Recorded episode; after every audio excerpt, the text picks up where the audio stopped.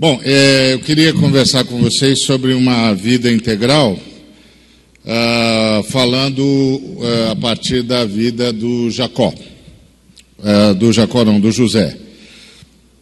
José, a história dele começa em Gênesis 37, e depois tem um intervalo que é o Gênesis 38, que é a história de Judá e Tamar e depois retoma a história dele até o final do, do livro do Gênesis, quando o José pede, faz os seus irmãos e seu pai todos se lembrarem de que eles vão embora e ele quer que o corpo dele uh, não fique no Egito. A história de José é a história de um jovem interessante sob muitos, muitos aspectos. O primeiro aspecto é que ele é um camarada a quem Deus pode dar sonhos. E ele não é um camarada perfeito, muito pelo contrário. Ele é um camarada muito amado pelo pai, né?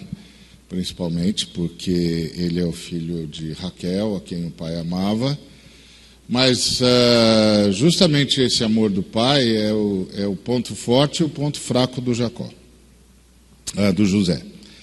Porque ele é muito mimado, ele se torna um garoto problema e, e desperta não só o ciúme, mas mais tarde o próprio, o próprio ódio e a própria rejeição dos irmãos os irmãos não conseguem entender como é que um menino daquele mimado, daquele jeito, que não trabalha, porque ele só vai lá ver o que, que os irmãos estão fazendo e vem contar para o pai.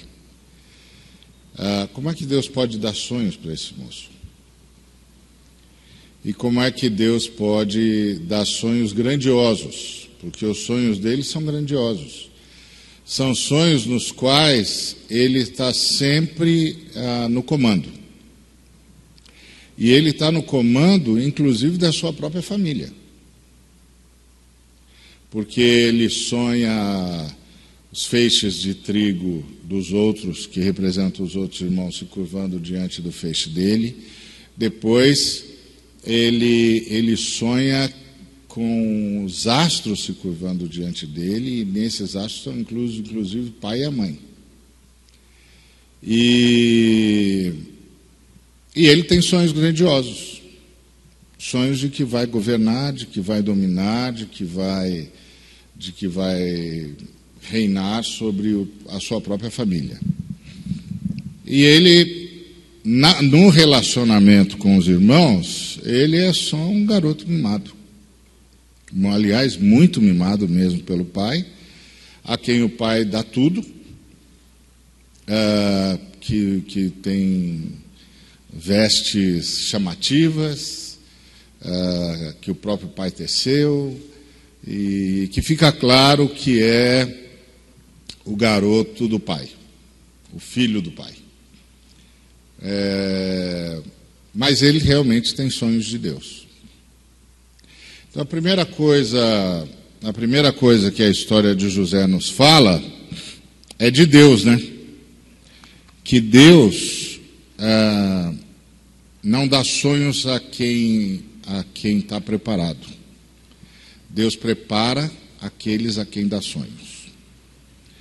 Então, a, a primeira coisa que, que a história de José nos fala de Deus é que Deus chama pessoas e lhes dá sonhos, e esses sonhos que ele dá às pessoas não tem a ver com a qualidade das pessoas. Não tem a ver com quanto essas pessoas estão prontas ou não para esses sonhos. Porque o Deus que dá sonho é o Deus que se responsabiliza pela pessoa a quem deu o sonho. E esse é um caso típico, é, é, essa é a história de José. José é um garoto imaturo, um filhinho de papai, mas ele tem uma qualidade. Deus pode falar com ele. Ele está lá diante de Deus.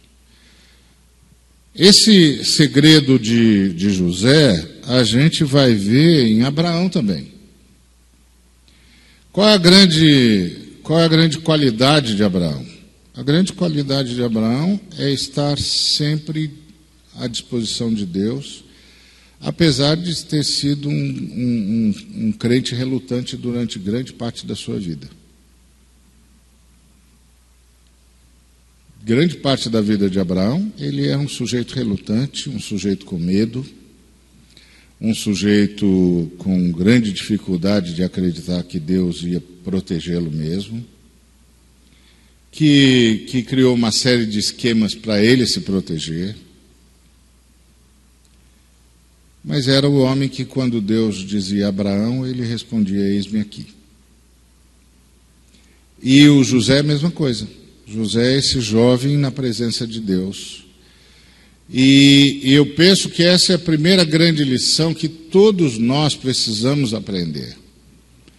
É, que o segredo é estar à disposição de Deus. Meu irmão mais novo, é, ele deve estar agora com seus 18 anos, 18 para 19 anos. E esses dias, ele, ele é, é meu irmão só por parte do meu pai. Ah, meu pai casou-se de novo e, e ele é, é, meu irmão. Nasceu, eu já tinha o que? 40 e poucos anos. Ah, um pouco menos, acho que estava entrando nos. Eu estava entrando nos, nos 40 mais ou menos. E ele nasceu. E, e aí é um negócio curioso, né? Você tem um irmão que tem uma diferença de mais de 30 anos de você, é um negócio é, é estranho. Não, não, não, não, não parece uma coisa fácil de, de administrar. Além de não ser fácil de administrar, é assim, eu e as minhas irmãs somos uma família dele. E os outros irmãos e irmãs dele são outra família dele. É muito complicado. É muito complicado. E, e aí eu ficava sempre naquela, naquela questão de é, para que lado que ele vai pender? Quando nós começarmos, cada, cada família começar a falar do que acredita. Né? Para que lado ele vai pender quando os irmãos dele do lado de lá, da parte da mãe, começarem a chamarem-no para o tipo de vida que eles levam, e eu começar a chamá-lo para o tipo de vida que eu levo? Então, diante de quem que ele vai ficar? Né?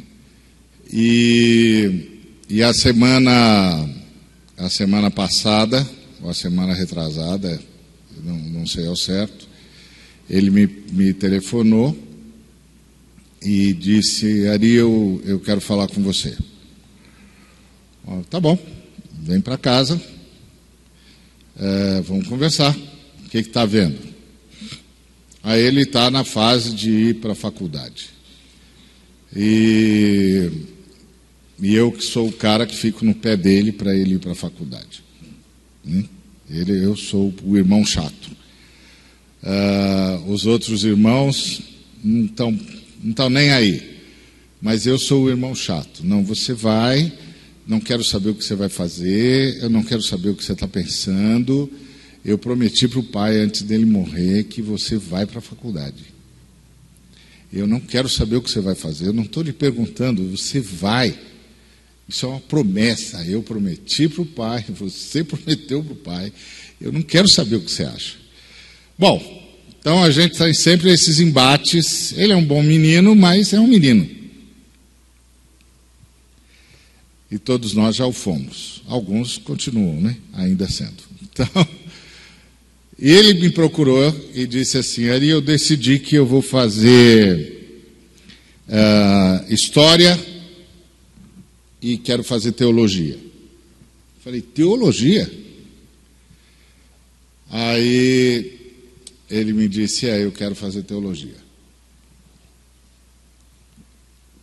Por quê você quer fazer teologia? Você nem crê? Aí ele disse: Pois é, eu passei a crer. Eu passei a crer. Eu quero, eu quero seguir esse caminho que você está. Aí eu disse: Bom, então senta aí que nós temos uma longa história. Nós temos, se a gente já tinha longos papos, pode, pode duplicar esse por 10. Nós vamos ter uma longa. Pode sentar que lá vem a história. E aí, no meio da conversa, ele disse para mim: para entregar a vida a Deus, eu preciso estar preparado. Eu disse para ele: quando o, seu, quando o carro quebra, você primeiro conserta o carro e depois leva para o mecânico? Ou você leva para o mecânico porque o carro está quebrado? Ele disse: Claro, eu levo para o mecânico porque o carro está quebrado. Pois é, isso é que, tá, que é estar tá pronto para ir para Deus, é saber que está quebrado. Você sabe que está quebrado?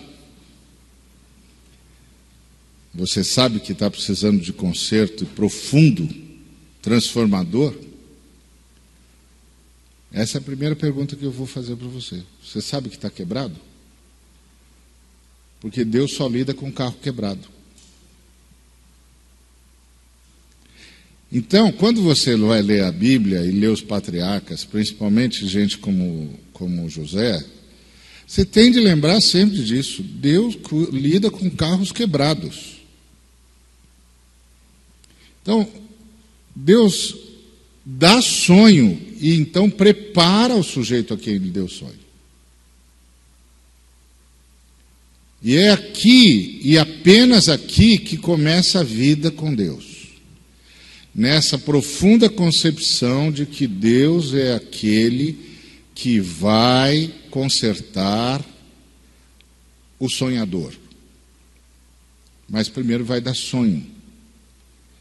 Eu, eu gosto de, de do, daquela frase do apóstolo Paulo em Atos 14, 17, onde o apóstolo Paulo diz que Deus dá testemunho da existência dele, dando aos homens chuvas, tempos frutíferos e enchendo o coração dos homens de fartura e de alegria.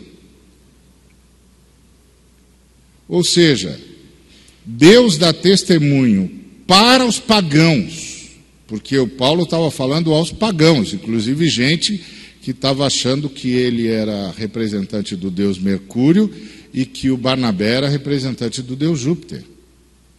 Ele estava falando a pagãos e ele estava dizendo aos pagãos que Deus dava testemunho aos pagãos da existência dele, dando a estes seres humanos não só chuvas e tempos frutíferos, o que lhes dava condições de sobrevida, mas enchendo o coração deles de fartura e de alegria, o que dava para eles sentido para viver.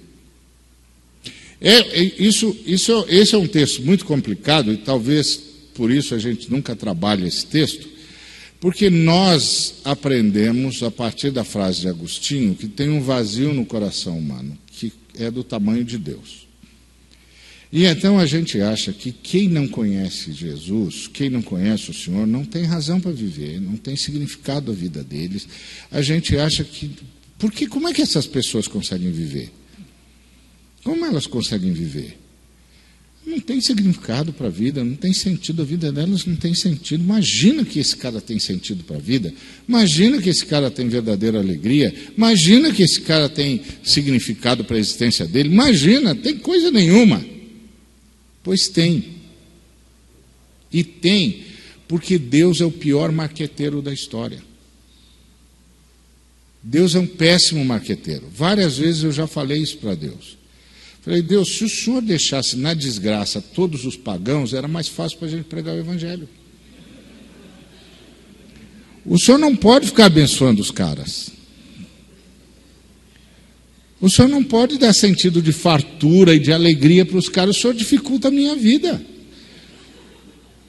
O senhor tem que me facilitar a vida, eu sou seu pregador. Eu tenho de chegar lá e encontrar o sujeito assim, no pó da rabiola. Eu tenho de chegar lá e o sujeito tem que estar rastejando, é, gritando de dor, com chagas para todos os lados, porque aí eu simplesmente falo em nome de Jesus e ele vem correndo. Oh, o senhor não me ajuda. Por quê? Porque Deus dá testemunho demonstrando a sua bondade. Se isso é verdade para aqueles que nem prestam atenção em Deus, quanto mais é verdade para aqueles a quem Deus já conseguiu chamar a atenção. Por isso, quando você começa a estudar a história de um José, você se depara com um garoto imaturo tendo sonhos grandiosos. E você diz: como é que é possível? É que puseram na minha e na sua cabeça que eu me preparo, e aí depois que eu me preparo, Deus me dá grandes tarefas. Mas em toda a Escritura, Deus primeiro dá grandes tarefas e depois prepara o sujeito. É a história de Abraão, é a história de, de José, é a história de Moisés. Moisés era um pagão. Moisés era um pagão. Olha para a história de Moisés. O Moisés não tinha circuncidado os filhos dele. Você, tá, você, você percebe o absurdo? O cara que é chamado para ser libertador de Israel, para cumprir as promessas que Deus fez a Abraão, em Gênesis 15, de que 400 anos depois libertaria o povo de Israel, o cara que Deus chama não circuncidou os filhos. Ele não está nem aí com circuncisão. Não está nem aí, ele é um pagão. Quando a filha de Reuel chega em casa, falando, chega mais cedo, né? Ela chega mais cedo em casa porque o Moisés ajudou a se livrar dos bandidinhos. Aí ela chega mais cedo em casa. Quando ela chega mais cedo em casa, o Reuel pergunta por que, que ela chegou mais cedo. O que, que ela diz? Porque um egípcio nos ajudou. Não um hebreu, um egípcio. Ah, chamam esse egípcio para cá. Ela chamou o egípcio. É um egípcio. Ele pensa como os egípcios. Você quer ver como é que o Moisés pensava como os egípcios? Qual é a primeira pergunta que ele faz para Deus? Qual é o teu nome? Só um egípcio pensaria isso. Que isso é, é pensamento de pagão, politeísta. Como? Qual é o teu nome? Só tem um Deus, qual é o teu nome? É? Só tem um Deus, é. Como qual é o teu nome? Que nome? Só eu, só eu existo, cara, não preciso ser nomeado. Só eu que existo. Como qual é o teu nome? Essa pergunta, qual é o teu nome, é coisa de pagão. É coisa de politeísta, é cara que diz que tem um montão de Deus, então precisa diferenciar. Como é que a gente diferencia os seres humanos? Pelo nome, né? Então, se tem um montão de ser humano, cada ser humano tem que ter uma identificação própria. Se tem um montão de deuses, cada deus tem de ter uma, uma identificação própria. Aí, quando ele pergunta, qual é o teu nome para que eu possa dizer aos anciãos, quando eles me perguntarem, ele provou duas coisas. Primeiro, que não conhecia nada de Deus, é um pagão, e segundo, que não conhecia nada do seu povo. Porque nunca os anciãos de Israel iam perguntar para ele qual é o nome de Deus. Eles o chamavam de o Deus de Abraão, de Isaac e de Jacó. Que nome? É um pagão. Mas a sarça ardeu para aquele pagão. Porque, na verdade, Deus o havia infiltrado na casa de Faraó. Ele era um hebreu infiltrado na casa de Faraó. Deus começou a libertar Israel quando convenceu uma moça a desobedecer o pai. Esse Deus é meio esquisito.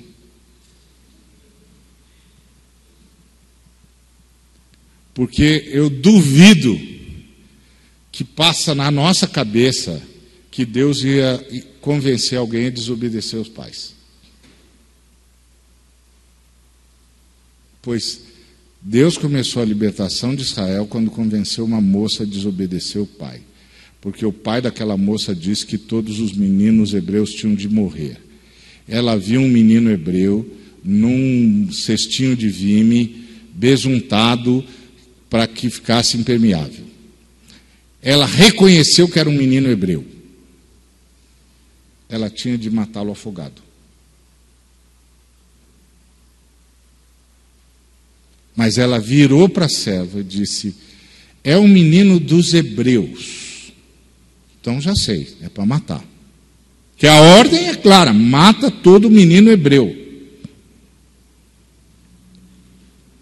Aí ela diz: Eu vou adotá-lo.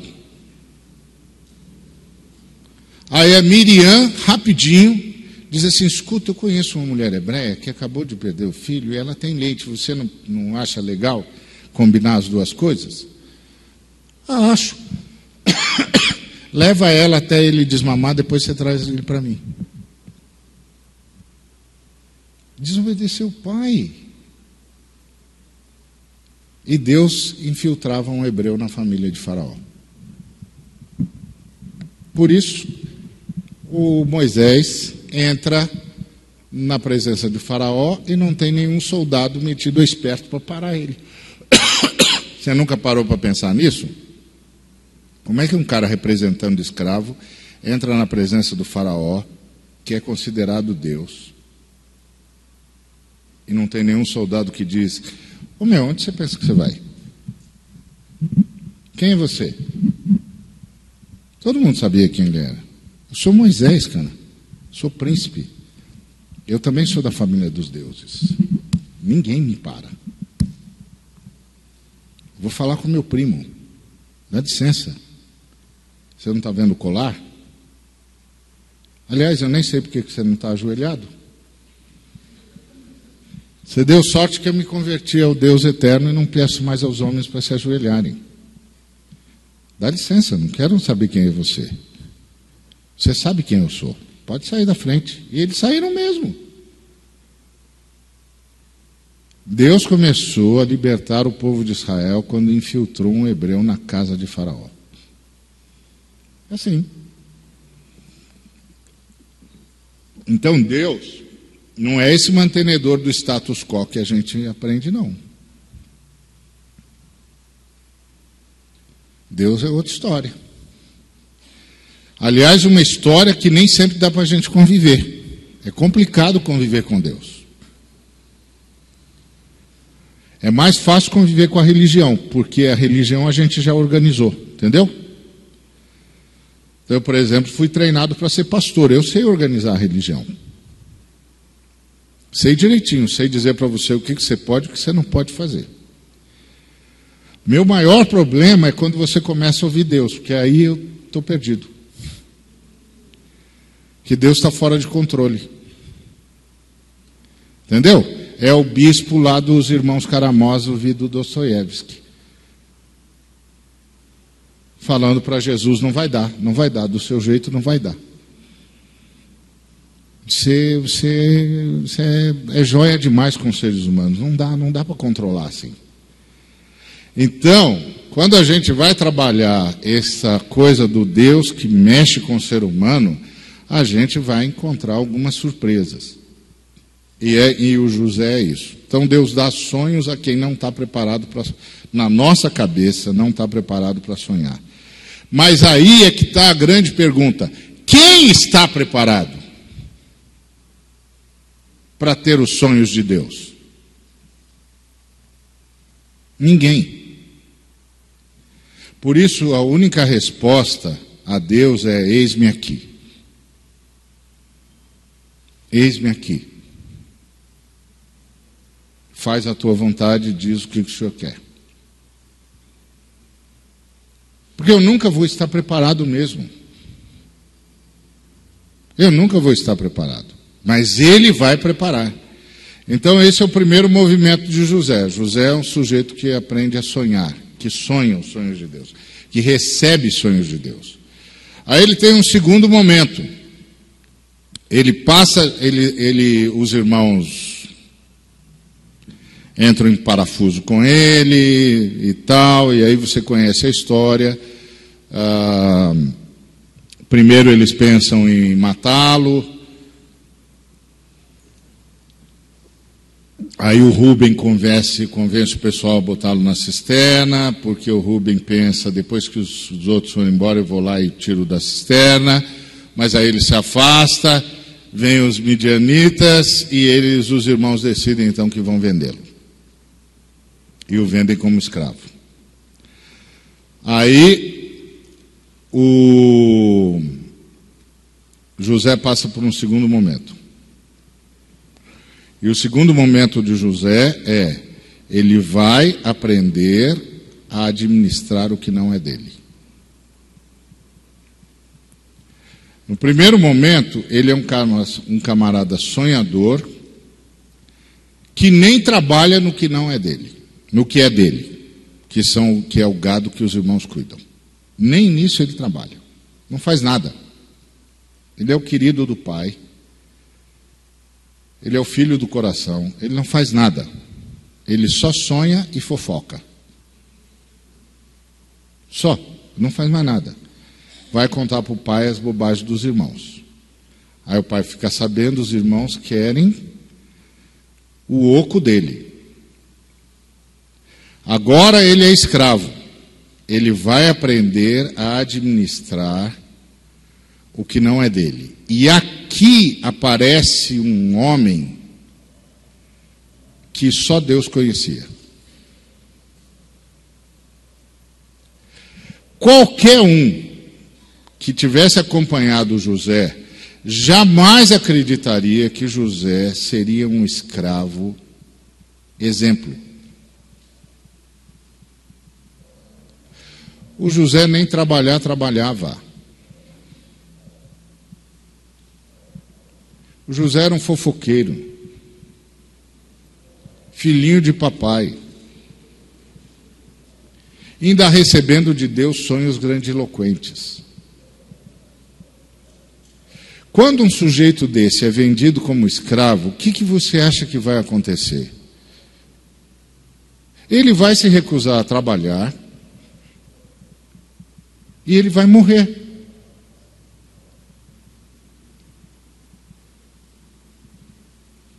Ponto.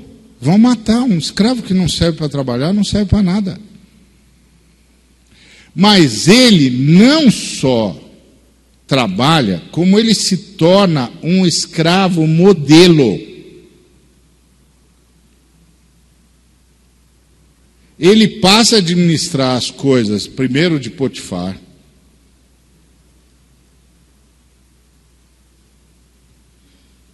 com uma maestria e com um nível de confiabilidade que o Potifar entrega tudo para ele. E Deus o abençoa em tudo que ele faz.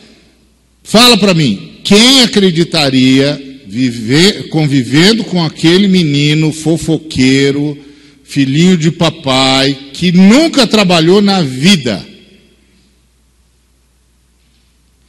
Quem acreditaria que aquele menino se tornaria um exímio profissional? E que administraria com maestria o que não era seu, quando ele não trabalhava no que era dele. O que é que isso fala para a gente? Aquilo que Samuel disse para Jessé. O que foi que Samuel disse para Jessé? Você olha a aparência, mas Deus vê no ser humano algo que só Ele consegue ver. E no caso de José, só Deus mesmo. Quem mais ia acreditar naquele moleque?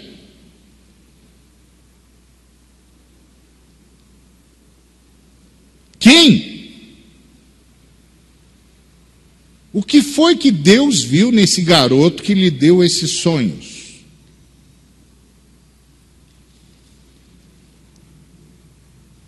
Então, tem um elemento no relacionamento com Deus que realmente transcende todas as possibilidades analíticas do ser humano.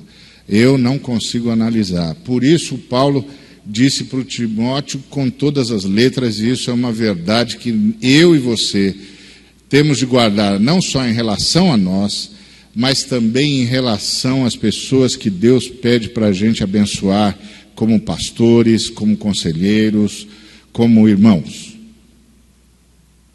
Que é, não despreze a mocidade de ninguém. Você não sabe o que Deus está vendo. Eu não sei o que Deus está vendo. Deus está vendo alguma coisa que eu nunca veria. Nunca! Eu nunca veria nada que presta naquele menino. Nunca. Mas Deus viu. Ali tinha um menino que o temia. Ali tinha um menino que o respeitava. Para além das, da, da, das demonstrações visíveis. Não dava para ver isso. Esses dias eu estava falando com um colega de pastorado que tem passado por um, um perrengue bravo. E ele dizendo assim: Pois é, eu não sei, Deus tem me posto em tal lugar, mas agora eu não sei tal, porque eu fui questionado nisso, tem questões assim, questões assadas. Eu disse para ele assim, meu amigo, em relação a nós, você tem de ter a seguinte consciência: primeiro, nenhum de nós merece. Você não tem mérito nenhum para estar onde você está. Mas a segunda coisa que você tem de lembrar é: Deus não erra. Você não merece, mas Deus te pôs, Deus não erra. Deus não comete erros. Olha para a vida de José. Deus não comete erros.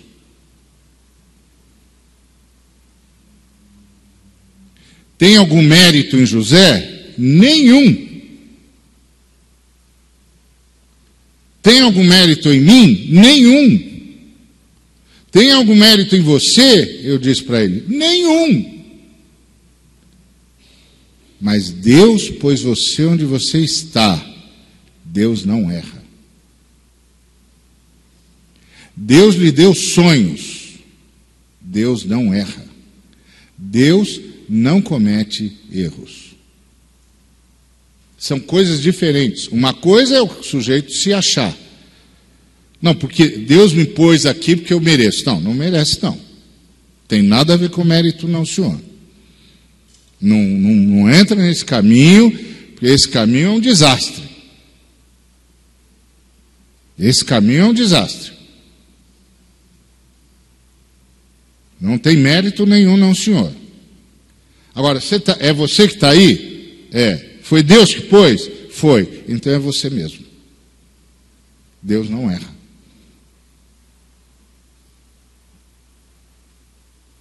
Não tem esse risco com Deus. A beleza de andar com Deus é que esse risco do erro não existe. Deus não erra. Então Deus não errou com José, está tá aí. Ali tinha alguma coisa no coração daquele moço que só Deus viu. E a gente vai descobrir isso quando ele vai aprendendo a administrar o que não é dele e quando ele pode ter tudo o que não é dele, e ele se recusa.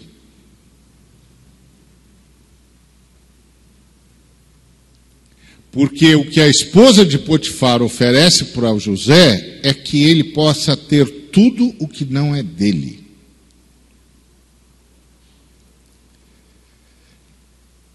E ele, e isso era a desforra do escravo, né? Essa é a desforra do escravo, né? O sujeito pensa que é o Senhor, mas já deixou de ser o Senhor faz muito tempo. Quem manda na casa do pretenso Senhor é o que ele pensa que ainda é escravo. Porque ele já se apossou, inclusive, da esposa do, do, do, do pretenso Senhor. Ele tem tudo que não era dele. E aqui aparece um, o homem que Deus viu. E que Deus formou com a sua própria mão. Ele se recusa a ter o que não é dele. E é exatamente isso que ele diz para a moça. O meu Senhor entregou tudo na minha mão. De modo que ele só sabe o que acontece aqui pelos meus relatórios. Ele franqueou tudo para mim, menos me relacionar com você. Eu não vou fazer isso com ele, e eu não vou fazer isso principalmente com meu Deus. Ponto.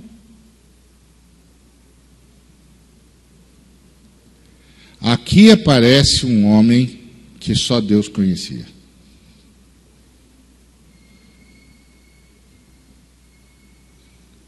Aqui aparece um homem que só Deus conhecia.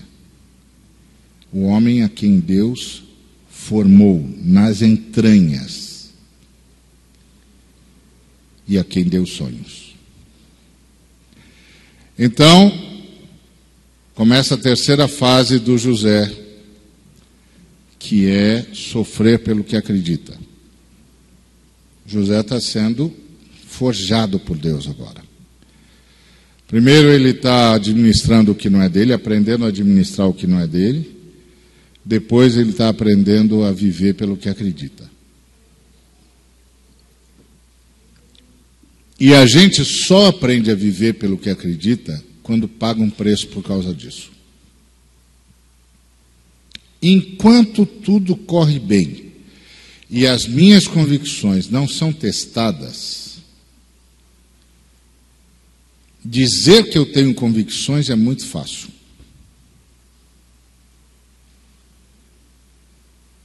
As minhas convicções só vão aparecer quando elas forem testadas. Aí eu vou saber de mim. Não é Deus que vai saber, porque Deus já sabe. Mas eu vou saber de mim. Como Pedro soube lá no quintal do Caifás. Lá no quintal do Caifás, o Pedro descobriu quem ele era.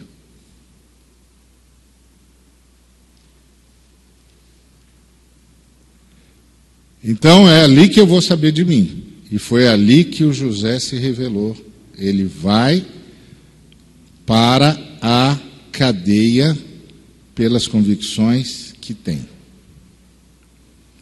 E aqui vai aparecendo um José impensável, que é um José para quem Deus não deve nada. Qual é o grande problema de todos nós? O grande problema de todos nós é que Deus está em paz conosco, mas a maioria de nós não está em paz com Deus. Deus está em paz conosco porque o, o Senhor Jesus, o Cordeiro Santo, pagou o custo que o princípio eterno de justiça exigia para a gente continuar vivo sendo a gente do jeito que a gente é para a gente ser resgatado sendo a gente do jeito que a gente é. Porque Deus não nos salva daquilo que a gente faz, Deus nos salva daquilo que a gente é. Jesus Cristo não morreu na cruz pelos pecados que a gente comete. Jesus Cristo morreu na cruz porque a gente só sabe cometer pecado. Por causa do jeito que a gente é. Então, aquele moço está sendo forjado por Deus. E a coisa impressionante que aparece é que ele é um sujeito que tem paz com Deus. Não é só um sujeito com quem Deus tem paz, é um sujeito que tem paz com Deus. A maioria de nós não tem paz com Deus. Porque a maioria de nós, confessada ou inconfessadamente, vive como se Deus estivesse devendo alguma coisa para a gente. E assim não dá para ter uma vida integral. Porque é sempre assim, por que está acontecendo comigo? Por que, que essas coisas me acometeram? Eu tenho sido do, eu sou do Senhor. Por que, que tá, eu estou sofrendo assim? Por que, que eu estou sendo tratado desse jeito? Eu sou do Senhor. Quando eu faço esse tipo de consideração, o que eu estou dizendo é que, embora não haja a menor dúvida de que Deus está em paz comigo por causa do sacrifício do Cristo, eu não estou em paz com Deus porque Deus não responde às minhas orações. Deus não resolve os meus problemas. Deus não, não diz a que veio. Uma vez eu estava conversando com o Ed, e o Ed me contou a história de um camarada que tinha acabado de assistir o filme uh, O Todo-Poderoso, o primeiro, com o Jim, Jim, Carrey, Jim, Jim Carrey, né? Não é isso? É, então. E aí o cara disse para o Ed o seguinte, que o filme era legal, um filme para rir, tal, tal, tal, tal, tal, enfim, uma comédia, mas que tinha uma coisa muito interessante no filme. E, e a coisa interessante no filme é que aquele homem orava mesmo, aquilo é uma oração. Eu fui assistir o filme. Falei, poxa, então vou lá aprender o que é oração. O cara diz que aquilo é que é oração. Eu fui lá assistir o filme e eu ficava olhando e disse, cadê a oração? Eu estou vendo o berro de um cara que não está em paz com Deus. Que diz para Deus, escuta, se tem alguém aqui que não está fazendo o seu trabalho, é você. É você que não está fazendo o seu trabalho. Porque eu estou fazendo o meu trabalho. Todo mundo aqui está fazendo o seu trabalho. Quem não está fazendo o seu trabalho é você. Isso é oração? Não, isso não é oração. Isso é a fala desesperada de um sujeito que não tem paz com Deus e que acha que Deus está devendo alguma coisa para ele. Isso não é oração. Isso não é o que as Escrituras chamam de oração. Tem nenhuma oração aqui. Tem um berro um sujeito em estado de guerra com Deus, porque Deus não faz a sua vontade. Essa é uma qualidade do José extraordinária. Ele está em paz com Deus. E eu só posso viver uma vida integral se eu estiver em paz com Deus. Se tudo que vier à minha mão eu pegar para fazer e, fazê-lo da melhor forma possível, sem ficar questionando se era aquilo mesmo que eu merecia fazer. Não dá para ter uma vida integral se eu não tiver paz com Deus. Não é se Deus não tiver paz comigo, porque paz comigo Deus sempre tem, por causa do Cristo. Mas o problema é que eu nem sempre tenho paz com Deus. Eu estou sempre esperando que Deus faça alguma coisa que Ele não fez, dê alguma coisa que Ele não deu construa alguma coisa que ele não construiu.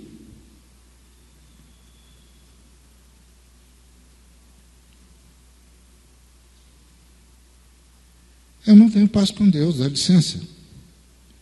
Eu não vou conseguir viver uma vida integral porque eu não vou conseguir fazer direito aquilo que eu acho que eu não merecia ter de fazer. Eu não vou conseguir construir aquilo que eu acho que outro tinha de construir, não eu. Eu não vou cons conseguir prestar serviço que na minha cabeça era outro cara que tinha de prestar esse serviço.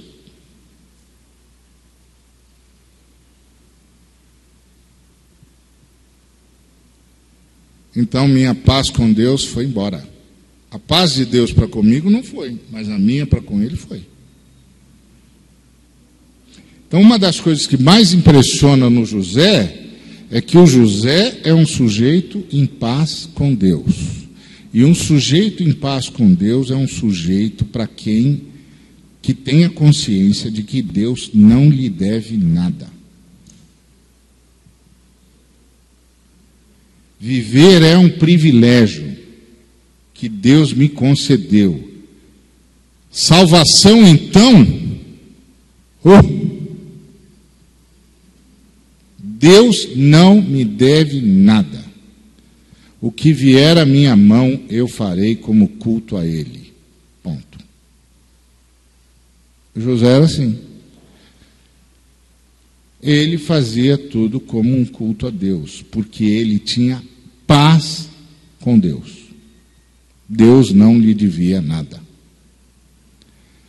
Então, ele passa a ser um sujeito que vai trabalhar no que não é seu e administrar o que não é seu. Vai aprender a administrar o que não é seu.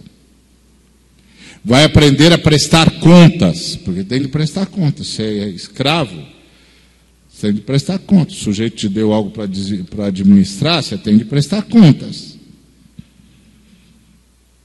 Não dá para viver sonhando com um dia em que eu não terei de prestar contas para ninguém. Gente que não tem de prestar contas para ninguém não é gente confiável.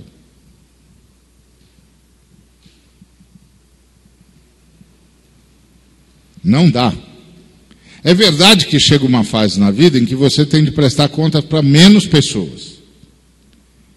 Mas, no mínimo, você vai ter de prestar contas a Deus sempre.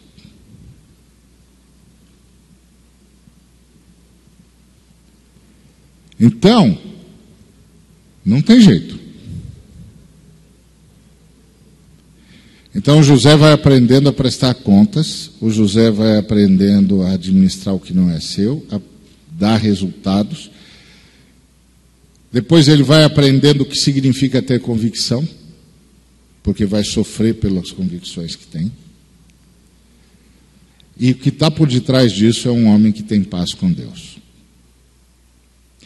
Agora, o José começa um terceiro caminho, ou um quarto caminho, que é o José que ainda não teve os, os seus sonhos realizados, os sonhos que Deus deu para ele realizados, começa a se tornar um intérprete do sonho alheio.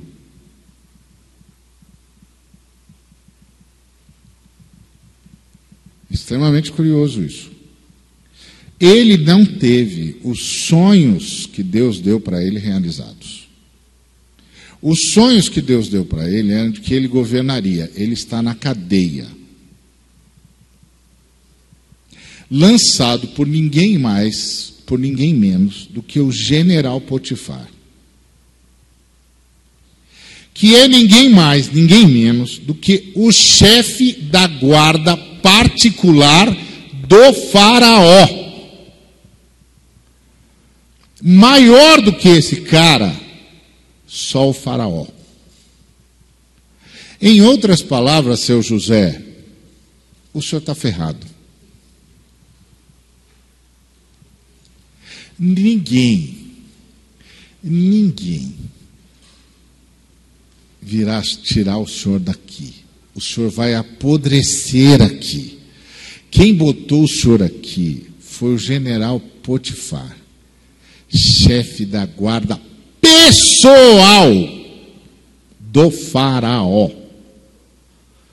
Você está perdido.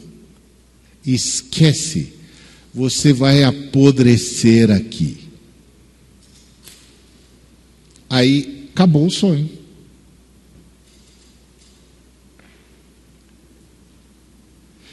Do ponto de vista eminentemente humano, lógico, acabou o que era doce. Já era. Nunca, never, jamais, de jeito nenhum. Não, é, não mas não, não é no Egito, é em outro lugar. Não tem outro lugar, moço. Você não vai sair da cadeia. Você não vai sair da cadeia. Você está roubado, não tem a quem apelar.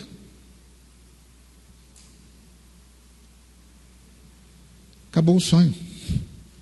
Pois nem assim esse sujeito perde a fé. Ele realmente está em paz com Deus. Porque esse é o segredo de uma vida integral, meu. Porque vida integral é a capacidade que eu tenho de fazer o melhor de tudo que vier à minha mão. Não é de ser o melhor, de fazer o melhor. Que tem a ver com o meu nível de dedicação. Vida integral é a capacidade de, que eu tenho de fazer o melhor de tudo que vier às minhas mãos. Não é de ser o melhor, não precisa ser o melhor. Ser o melhor tem a ver com dons, com talentos, com oportunidades, com um bocado de coisa. A maioria delas ninguém, nenhum de nós controla. Agora, fazer o melhor sou eu que controlo. Ser o melhor, não. Eu tenho os dons que eu tenho. Não posso querer ter os dons que eu não tenho. Eu tenho os talentos que eu tenho. Não posso sonhar com os talentos que eu não tenho, pois não vou viver de fantasia. Então a minha missão não é ser o melhor. Porque ser o melhor é uma avaliação que não é, não é, não é própria de mim ou de nenhum ser humano. Ninguém sabe o que é ser o melhor. Ser o melhor é uma questão de natureza, isso é um negócio para Deus, não é um negócio para seres caídos. Ora, fazer o melhor, ah não, isso sou eu que administro. Se eu vou fazer um culto de tudo que me vier às mãos, isso sou eu que administro se eu vou transformar tudo que me vem às mãos num culto ao meu Deus. Isso sou eu que administro. E aí eu faço com as possibilidades que me são dadas. Eu não vou fazer com as possibilidades que foram dadas a você, não posso. Nem vou ficar me comparando com você. Você tem seus talentos, eu tenho os meus. Você tem seus dons, eu tenho os meus. Eu cuido dos dons que Deus me deu, você cuida dos dons que você recebeu. Nós não estamos aqui para co competir, nós estamos aqui para cooperar. O sonho de Deus é que a humanidade fosse uma grande cooperativa e não uma grande Olimpíada para descobrir quem é o melhor. Isso é uma distorção.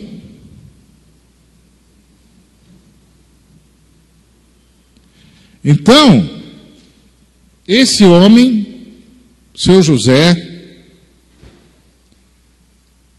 de repente tem dois prisioneiros com ele, o copeiro e o padeiro. E esse moço é procurado por esses dois, assim, casualmente, porque eles estão contando sonhos. E ele, que não teve nenhum dos sonhos que recebeu, cumpridos. E que poderia ser o cara que diz assim: olha, não acredita nesse negócio de sonho, não, viu? Não leva esse negócio a sério, não. Isso aí é. Eu também já tive sonho. Eu também já sonhei. E isso é bobagem, cara. Sonho é sonho, deixa isso para lá. Esquenta com isso, não. Ele diz: Olha, eu não sei, mas Deus. Qual Deus? Aquele que te deu os sonhos? É. Sonhos que nunca vão se realizar? É, do ponto de vista humano.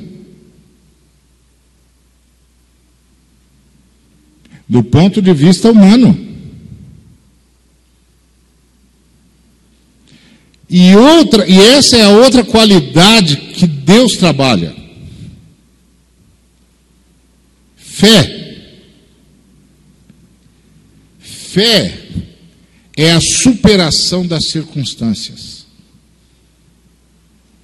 Não é a ordem às circunstâncias, porque agora tem uns caras ensinando que fé é da ordem para a circunstância. Eu amarro, eu exijo, eu trago a realidade, eu, eu determino, não é da ordem para as circunstâncias, é superação das circunstâncias.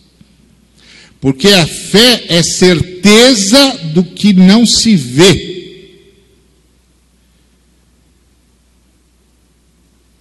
E convicção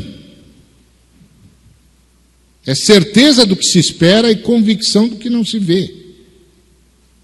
Como é que pode ter certeza do que se espera? E como é que pode ter convicção de fatos que não se veem? Fato é feito. Como é que pode ter uma coisa que é fato feito e eu não vejo?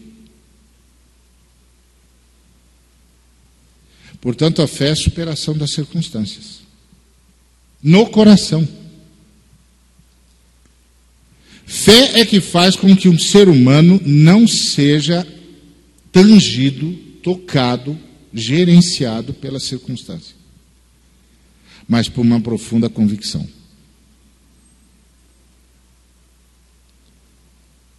E é isso que a gente encontra nesse moço. Porque esse moço continua tendo fé. As circunstâncias dizem para ele: esquece.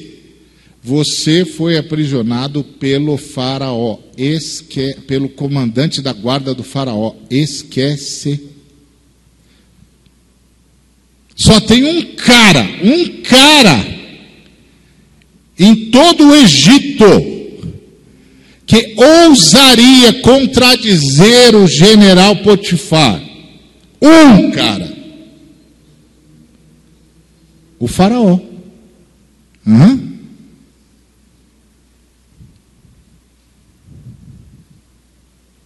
Então, meu, esquece. Pois esse homem tem paz com Deus. Porque a paz com Deus é quando eu continuo acreditando em Deus contra as circunstâncias. Quando eu digo com todas as letras, não são as circunstâncias que determinam a minha vida.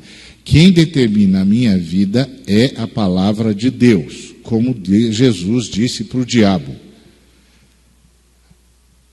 Não é só de pão que vive o homem, mas de toda palavra que sai da boca de Deus. Eu não ouvi nenhuma palavra da boca de Deus. Enquanto Deus não falar, eu fico onde estou. Você está com fome e você já está no estertor, hein? 40 dias, Xará, você já está no estertor, hein? Você já está fazendo hora extra aqui.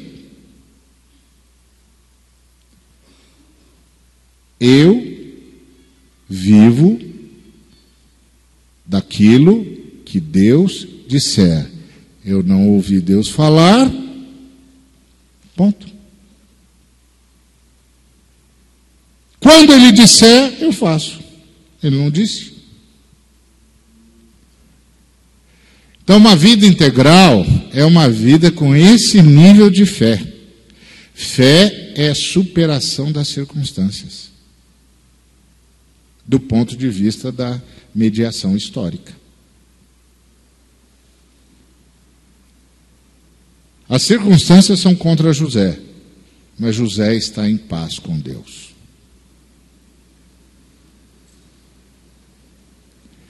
E aí ele invoca esse Deus que lhe deu os tais sonhos que não se concretizaram.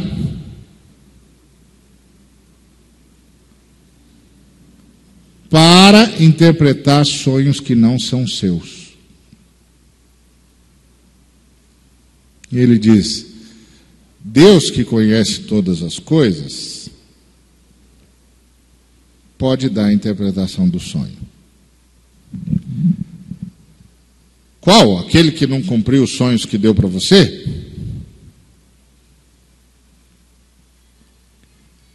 E isso revela uma outra coisa do, do José. Ele não trabalha com o tempo dele, ele trabalha com o tempo de Deus. Ele não bota Deus no cronômetro dele. O que o José está dizendo é o seguinte: Deus não está na minha agenda. Eu é que estou na agenda de Deus.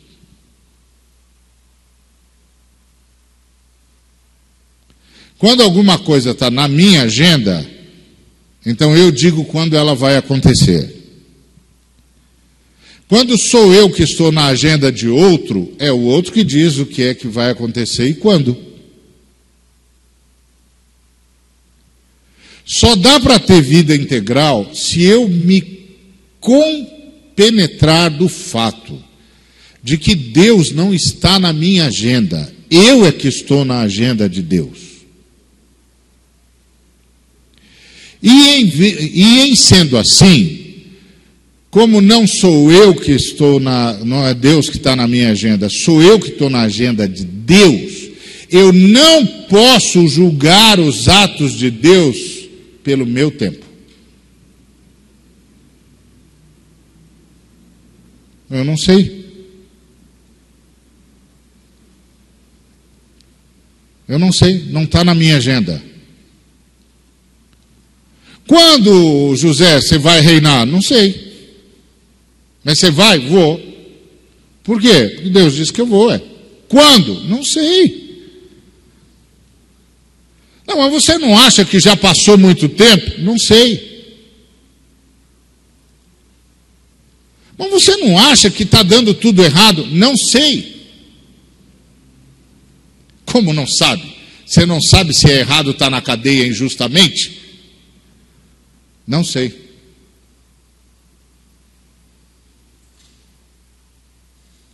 Quer dizer, sei, mas não sei. Sei, é injusto, mas não sei do ponto de vista da agenda de Deus, o que, que é.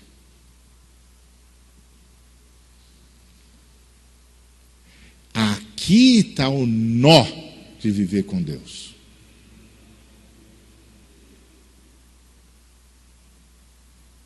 Eu sei, mas não sei. Não, eu sei que é injustiça. Mas não sei o que é isso na agenda de Deus.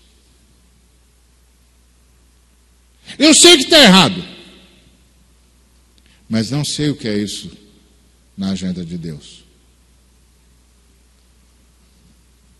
Por isso eu estou cooperando com o carcereiro em tudo que ele pede, porque o carcereiro não tem nada a ver com isso.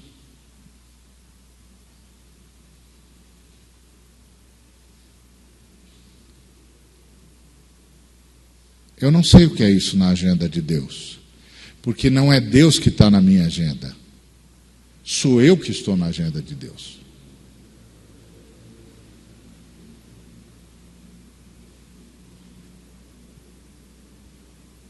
Não sei. É tempo de mais, é tempo de menos, já passou o tempo, não passou, está na metade do caminho, já andei um terço, dois terços.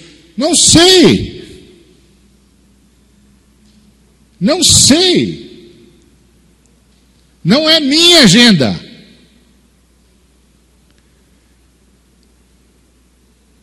Deus não está na minha agenda. Eu estou na agenda de Deus. Eu não sei. Eu sei que é injusto, mas eu não sei o que é isso na agenda de Deus. Eu sei que está errado, mas eu não sei o que é isso na agenda de Deus.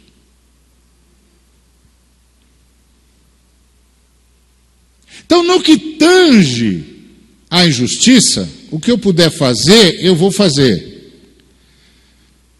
Copeiro, você vai voltar. Lembra de mim? Fala para o Faraó que eu estou aqui injustamente.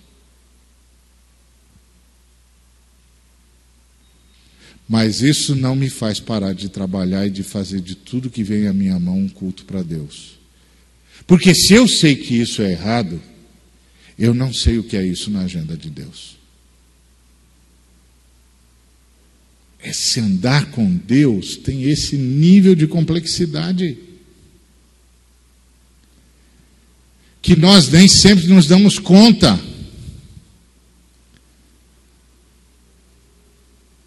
Então, o que vier à minha mão, eu vou fazer como um culto a Deus. Mas você está cooperando com o sistema. Que sistema? O que, que o carcereiro tem a ver com isso?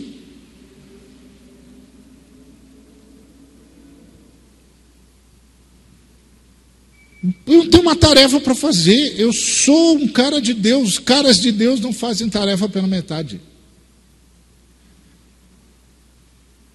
Sim, mas é injusto. Eu sei que é injusto. E no que tange a injustiça, tudo que eu pude fazer, já estou fazendo. Estou falando para o copeiro. Ó, você vai voltar. O seu sonho significa que em três dias você vai voltar para a sua posição. Padeiro, sinto muito. Três dias também, mas já era, hein? Que pena. Copeiro, você vai voltar. Quem deu esses sonhos para você foi Deus. Padeiro, Deus está chamando você. Copeiro, Deus está dando uma chance para você.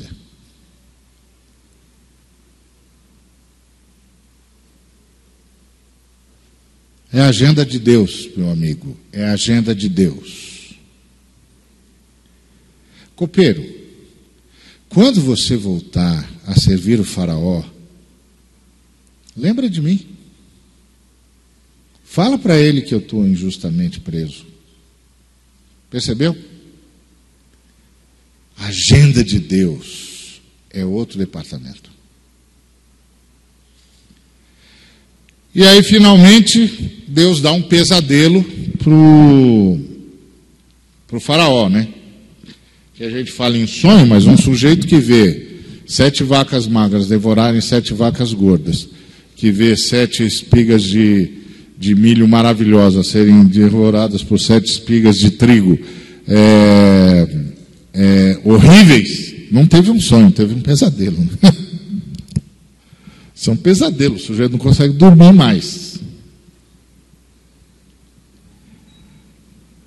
Aí ele chama todo mundo para revelar para ele, ninguém revela.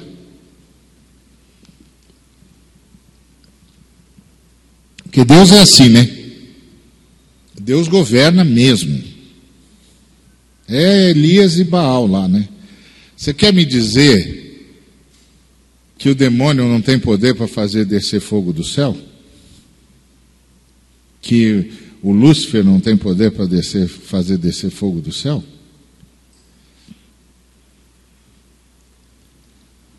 A hora que os profetas de Baal gritaram por Baal, o Lúcifer podia ter feito isso assim. Mas o Altíssimo disse: Não ousem.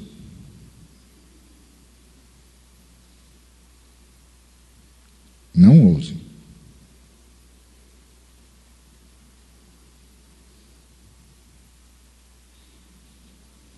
É como o gadareno. Os demônios, tão logo foram para os porcos, provocaram morte. Por que, que não mataram o gadareno? Uma voz no universo disse: só até aí. Só até aí. Eu vou aí buscar esse homem. Não ouse. Tem um Deus só no universo. Tem um Senhor só no universo. Tem mais seres poderosos no universo. Mas tem um Deus só no universo. Tem um Senhor só no universo. José sabia disso. Não, porque o, o, o Potifar. Não sei quem é o Potifar, moço.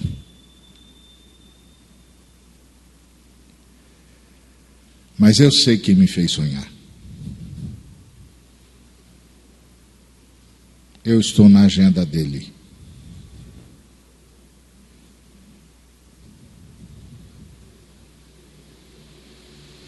É isso. É assim você vai vivendo uma vida integral, porque aí você vê um ser humano que você precisa ajudar, você vai lá e ajuda. Você vê uma sociedade que precisa ser influenciada, você vai lá e influencia. Você vê algo que precisa ser construído, você vai lá e constrói. Porque você está em paz com Deus. Não é só Deus que está em paz com você, você está em paz com Deus. E estar em paz com Deus é acreditar que Deus cumpre a sua agenda.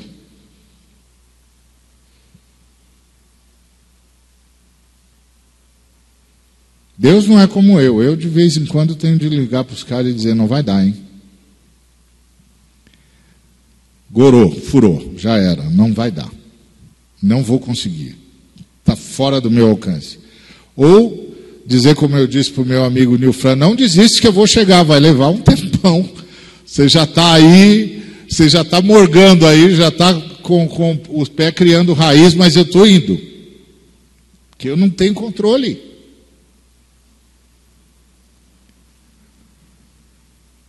Mas Deus tem. Deus tem. Ele vai cumprir a agenda dele. Então, aí finalmente o moço tem um pesadelo lascado. E o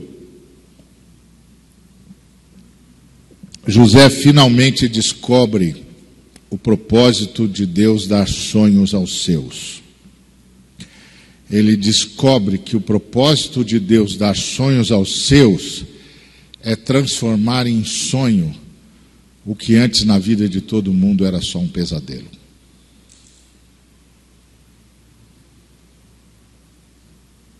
Foi o que ele fez. O que seria um pesadelo, o que era um pesadelo na vida de Faraó, ia ser um pesadelo na vida de toda a região do crescente fértil. Um menino transformou em sonho.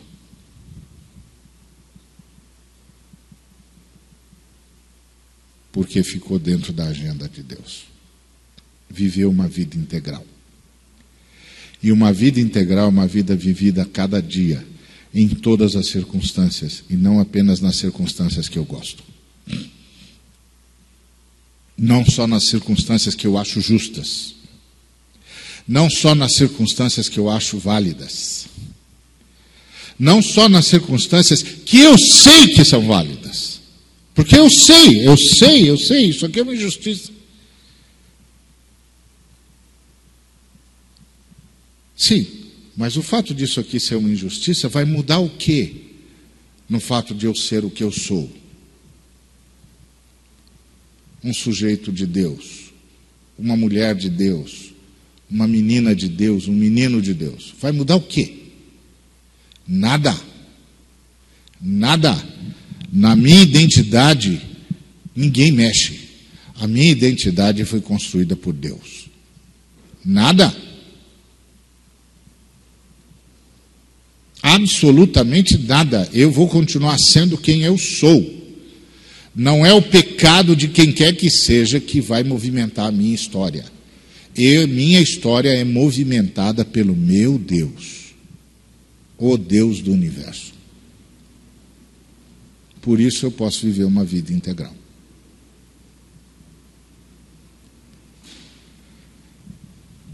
Então, quando você tem isso na cabeça e no coração, é isso. E aí, esse menino que vive uma vida integral é um menino que sabe perdoar.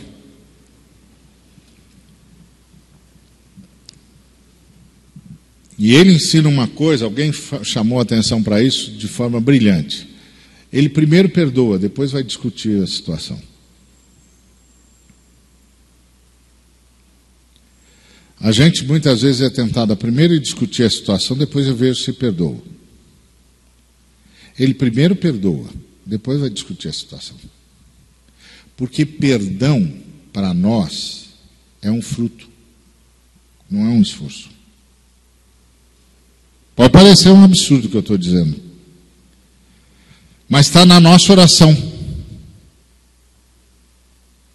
A oração nossa é assim: Pai, perdoa-nos e nós perdoaremos. Não. A nossa oração é: Pai, perdoa-nos como nós temos perdoado. Nós temos perdoado? É, nossa, é o nosso fruto. Quem está em paz com Deus, perdoa e perdoa, porque seja lá o que for que tenha ali acontecido, não mexe na agenda de Deus para ele.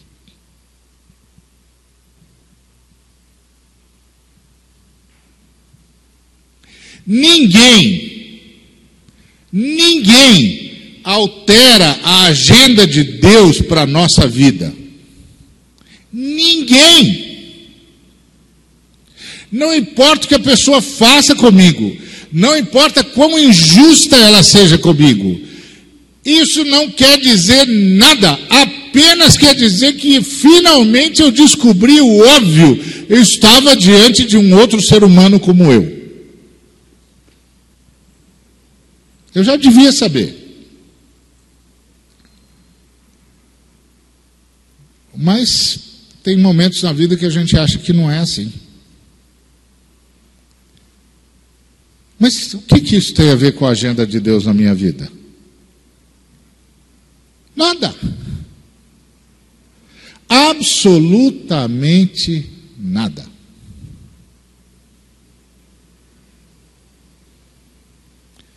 Por isso, nós perdoamos como fruto, como somos perdoados. Uma vida integral é uma vida que não pode ser abalada pelo pecado alheio. Pode sofrer. E sofrerá mesmo. Eu posso dizer isso com todas as letras. Sofrerá mesmo. Isso é uma coisa. Outra coisa é achar que a vida acabou, que eu mudei, que o destino foi ingrato comigo e que Deus não está nem aí comigo. A agenda de Deus continua intacta. E eu continuo na agenda de Deus.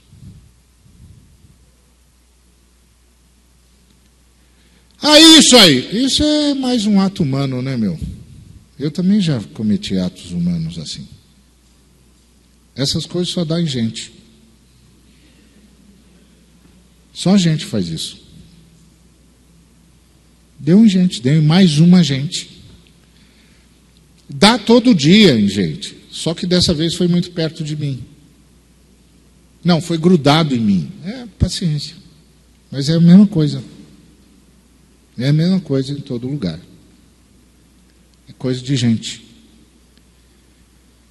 O que, que isso tem a ver com Deus? Nada. Nada. Nada.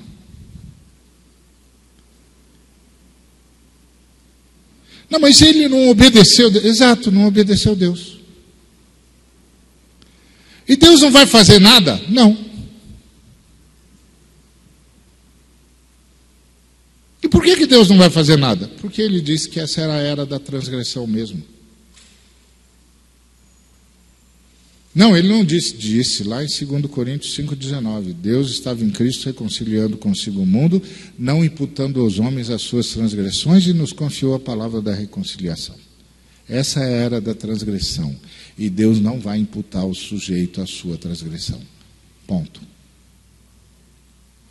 Porque Deus está dando ao ser humano a chance de se arrepender. Ele não vai fazer nada? Não. Quem vai fazer? Ah, eu vou fazer. Mas ele não vai fazer nada. E até onde você pode fazer? Até onde isso não o ofenda. Você brincou? Não, nem, nem brincalhão eu sou.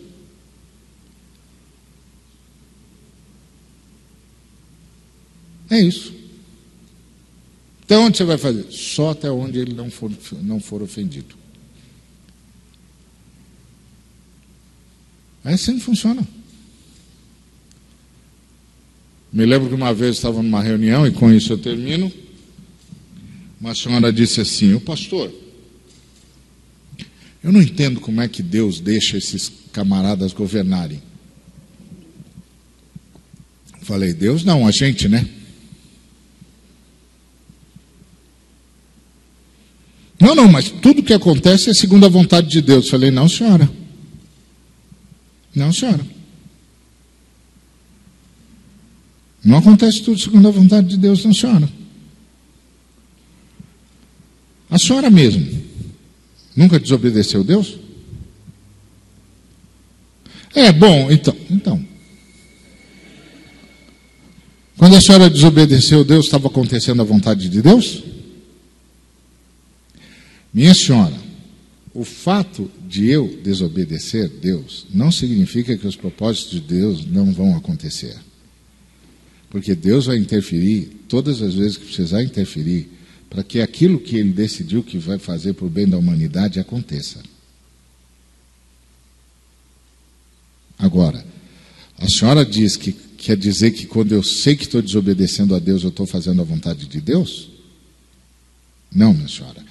Que a senhora está dizendo é que Deus criou um espaço na dimensão da existência em que criaturas podem desobedecê-lo dentro de um determinado período que a gente não sabe quanto é. E que a Bíblia chama de o tempo da transgressão. O tempo em que os gentios pisarão os atos de Deus. Eu não sei quanto tempo é isso, minha senhora. Nem eu, nem a senhora. Aliás, é bom deixar de pisar já. Opa. Que pode ser daqui a pouquinho. Mas enquanto tiver no tempo do gentios, minha senhora, no tempo da transgressão, é tempo de conversão. Porque se é tempo de transgressão dos gentios, minha senhora, também é tempo de conversão dos gentios. Eu sou uma prova viva disso, minha senhora. Eu sou um gentio que fui convertido. Nesse tempo.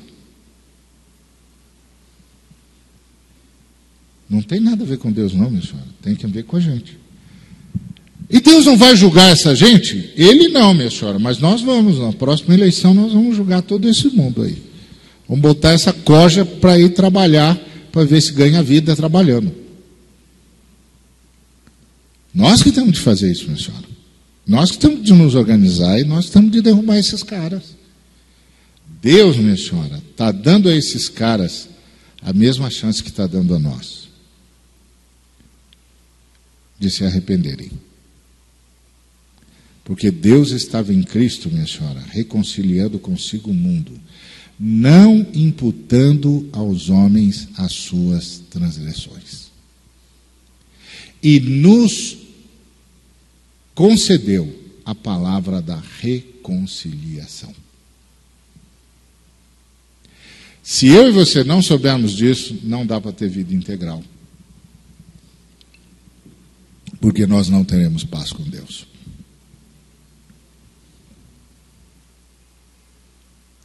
Então, é isso que eu queria dizer sobre vida integral a partir do nosso amigo José, que eu espero é, na eternidade ter um longo papo com ele. E sei que você também espera. Tudo bem, eu pego a senha, fica tranquilo. Então, Deus nos abençoe.